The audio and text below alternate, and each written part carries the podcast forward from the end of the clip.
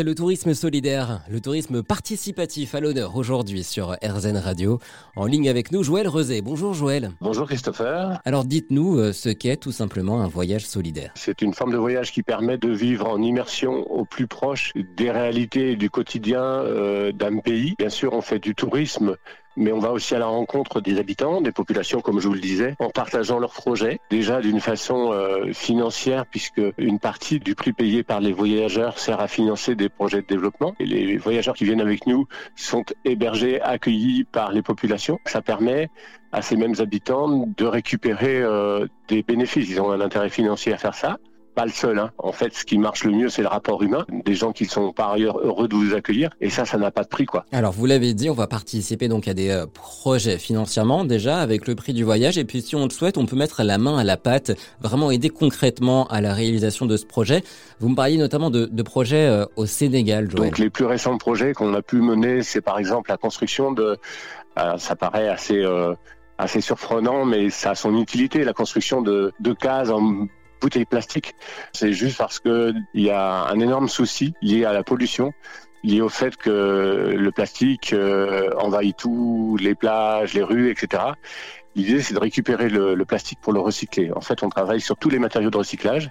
Et avec du plastique, il faut savoir qu'on peut construire une maison en remplissant les bouteilles euh, qui traînent dans les rues, en les collectant et euh, en les remplissant après avec du sable, euh, un lit de gravat aux, alentours et ça permet de construire des cases qui sont très très fonctionnelles pour un coût modique en y associant des gens qui vont avoir un geste écologique, y compris les, enfants. Donc c'est très éducatif aussi et ce sont des cases qui sont très fonctionnelles. Donc on a fait assez récemment dans un petit village à, à Warang au Sénégal. Et alors dans ces cas-là, comment ça se passe pour le voyageur? Est-ce qu'il participe tout le temps au projet en, en partie? Comment ça se passe pour lui très concrètement? En fait, ils choisissent. Ils peuvent juste visiter le projet, mais plus globalement, on les incite à travailler, à venir travailler quelques jours. Donc ça peut être deux jours, par exemple, durant lesquels ils vont ils vont s'initier à ça. Ils vont aussi travailler aux côtés des enfants. Donc c'est une manière aussi de lier un contact très fort.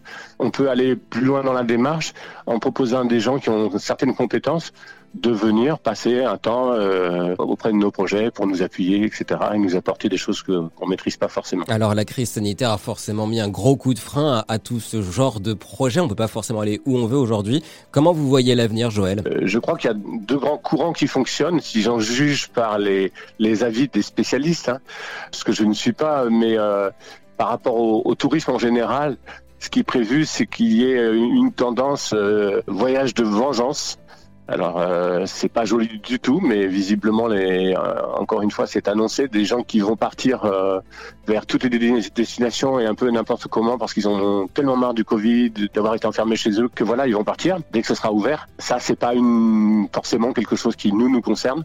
Par contre, la seconde grande tendance qui est prévue, c'est aussi que les, les, voyageurs accordent, mettent de plus en plus de sens et d'intérêt autre que la simple visite dans leur voyage. Là, on est concerné à travers nos séjours participatifs, à travers le sens qu'on donne au voyage. Après, bien malin qui pourrait dire ce que l'on peut faire? Le tourisme solidaire, c'est un, un, tourisme qui nous apporte beaucoup, mais on ne parle pas d'aspect financier. Et ça, ça ne changera pas encore avec la crise du Covid. Quoi. Merci beaucoup, Joël Rosé. Vous êtes, euh, je le rappelle, le fondateur d'Alter Échange, association qui organise des voyages solidaires à travers le monde.